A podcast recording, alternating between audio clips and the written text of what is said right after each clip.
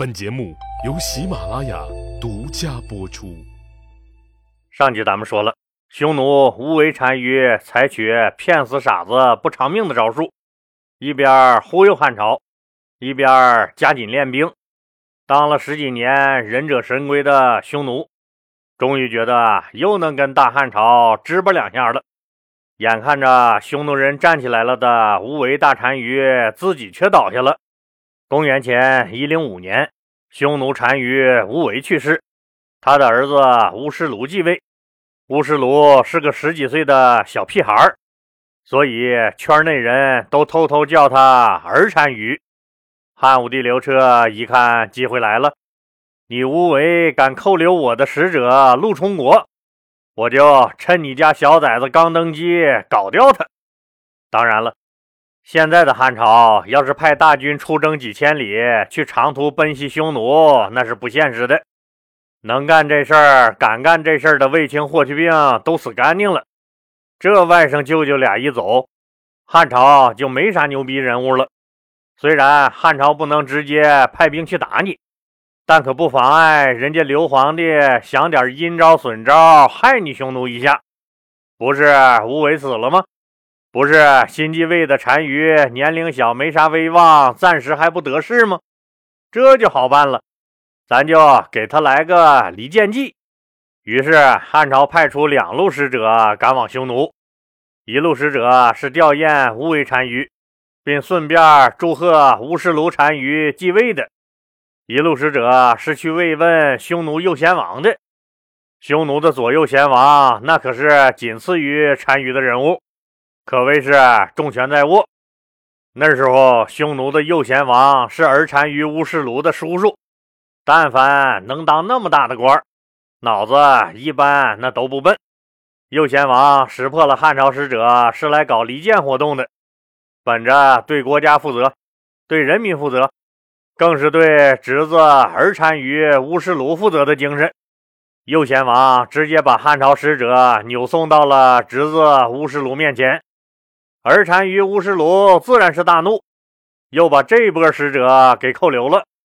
汉朝得到离间计失败、使者被扣留的消息以后，也采用了对等原则，扣留了正在汉朝交流、学习、访问的匈奴使者。儿单于一琢磨，不好，汉朝要搞我，咋整？自己刚上台，根基未稳，还是别瞎折腾了，避一避吧。别再翻了船，于是就朝着西北更远的地方搬家了。汉武帝刘彻一看，你小子跑了，既然你不敢和我叫板，那我也没闲心几千里地去干你。得，猴先放一放，咱先把鸡宰喽。猴当然是指匈奴了，那鸡是谁呀？鸡是西域那些小国家呗。因为汉朝离他们很远，匈奴离他们很近，所以这些西域国家，无论大点、小点还是强点、弱点，都无法逃脱强大的汉朝和彪悍匈奴的影响。这些小国中的大部分，都只有一条路可走，那就是都必须执行极为现实和务实的墙头草政策，才能活下去。匈奴强点儿就贴匈奴，汉朝打过来立马赶紧换大哥。前面老李也讲过了，匈奴的狗腿子居师国和楼兰国在匈奴的唆使下，经常出兵劫杀大汉朝的使者，还劫掠汉朝商人的货物和钱财，成为汉朝通往西域的严重障碍。结果刘皇帝派赵破奴和王辉带兵去踏平了楼兰国和居师国。扫清了汉朝使者通西域的一大障碍，这一下子汉朝的使团往西域跑得更欢了。西域各国也大量派出使团出使汉朝。直到有一天，出使西域回来的一个使团向汉武帝刘彻报告，说他们发现了西域一个重大的秘密。据他们说，西域的大元国有一种超级神勇无敌的汗血宝马。但都在一个叫二师城的地方藏着，不想给咱汉朝。刘皇帝一听这些人对汗血宝马的介绍，立马来了兴致。为啥呀？因为他们说这汗血宝马每天能跑五百公里，不但高大威猛、速度快、力量足、耐力强，而且四肢修长、皮薄毛细、步伐轻盈，总之是跑起来很帅那种的。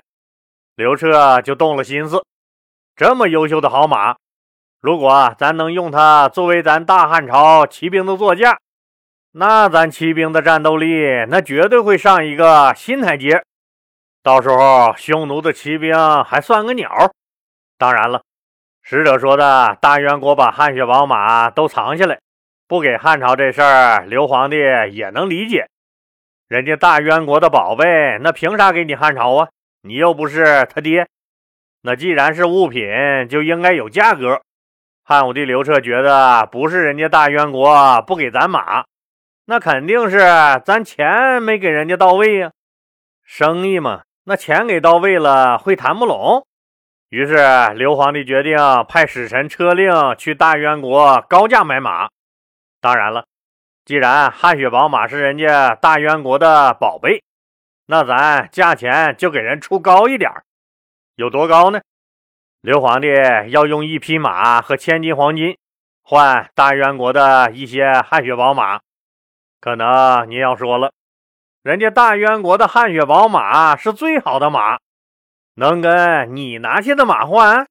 当然能了，因为大汉使臣车令拿去的马是一匹黄金打造、金光四射的金马。也就是说，大汉朝要拿一匹金马和千金黄金换大渊国的汗血宝马。使臣车令觉得这肯定没问题，刘皇帝当然也觉得没问题。所以，车令就带着使团到了大渊国。大渊王一听要买汗血宝马，打了个哈哈，对车令说：“你这么老远来的，先歇一歇，我派人带你参观参观我大渊国。你说那事儿，我们商量一下，给你回话，好不好？”于是，大渊国的外事办主任就带着汉朝使团去游山玩水了，同时。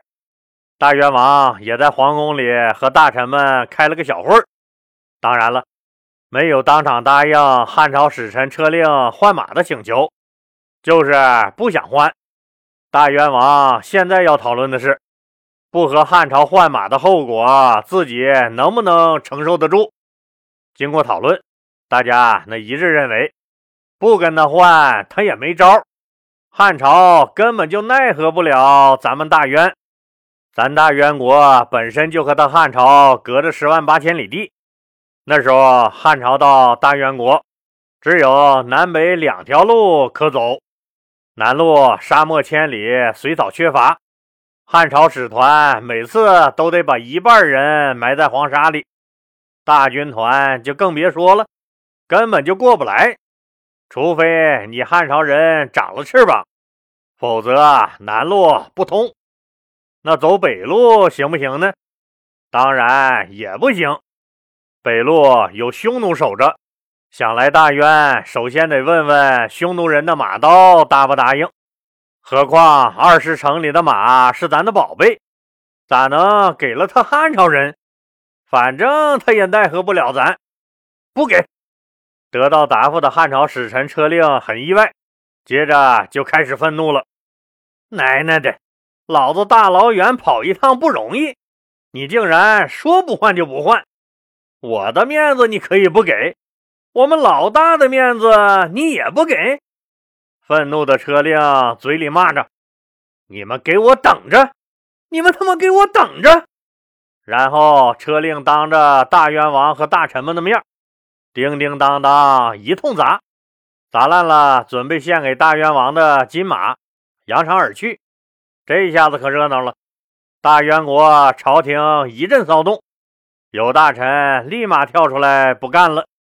谁给你们汉人的胆量啊？在我们大渊国还敢这么嚣张？人类进化的时候你躲起来了吧？咋这么野蛮呢？没那俩蛋拽着，你是不是还他妈想上天呢？你呀！这些大臣建议。做了这些不知天高地厚的汉人解解气，已经被气得满脸区青的大元王一冲动，派人去通知了大元国东部边境的守将玉成王，让他在半道上截杀汉朝使团。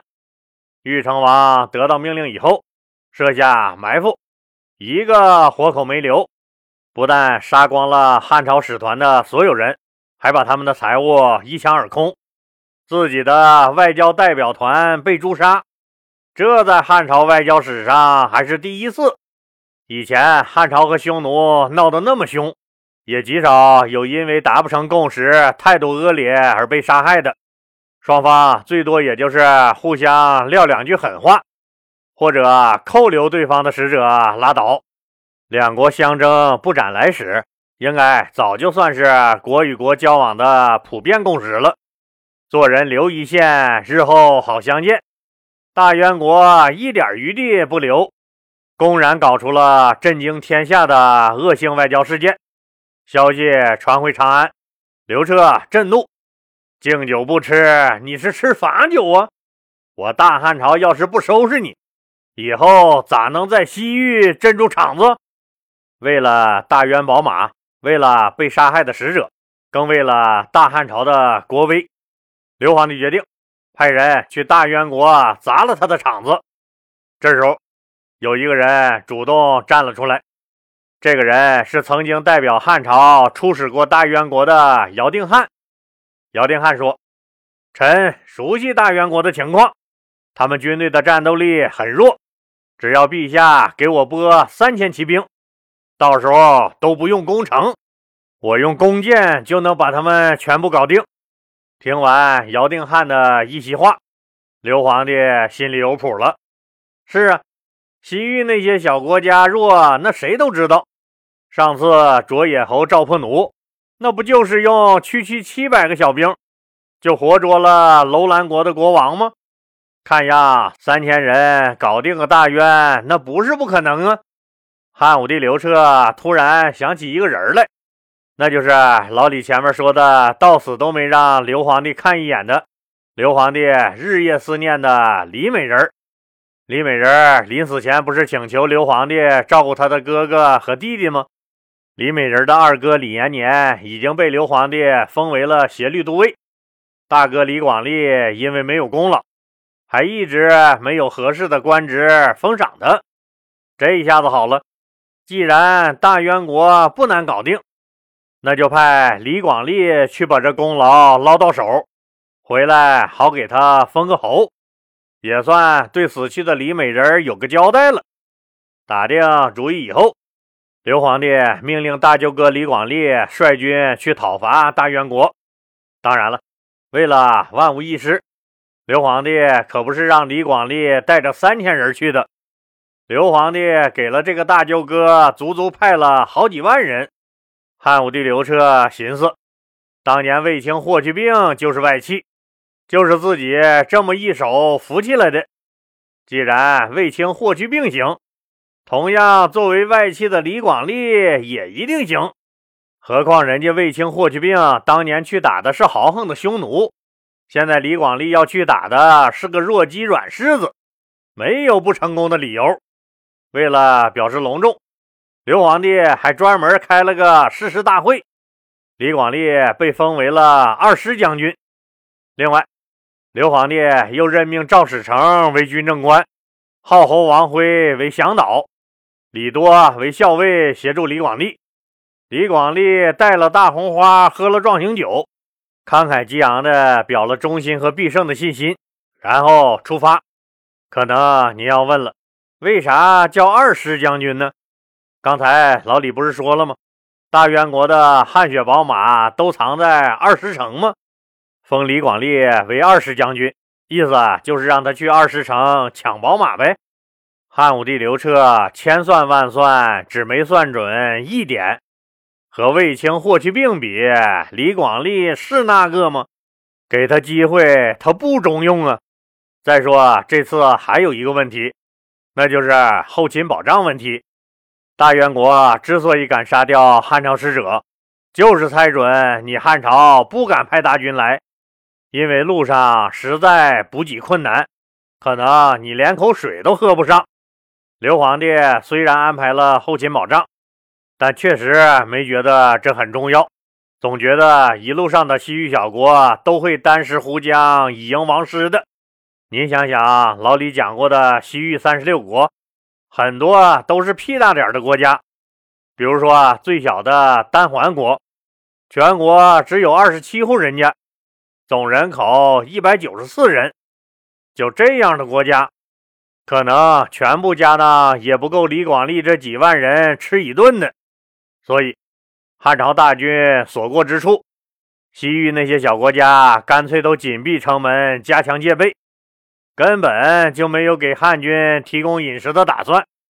汉军的后勤保障正常的时候还表现不出来，一旦后勤保障跟不上，那完了，连口水也喝不上了，饭就更甭想了。结果这次宣誓大汉朝国威的行动，变成了汉军逃荒的1942，那怎么办？活人肯定不能让尿憋死啊！李广利具体打算怎么办？咱们呢，下集接着说。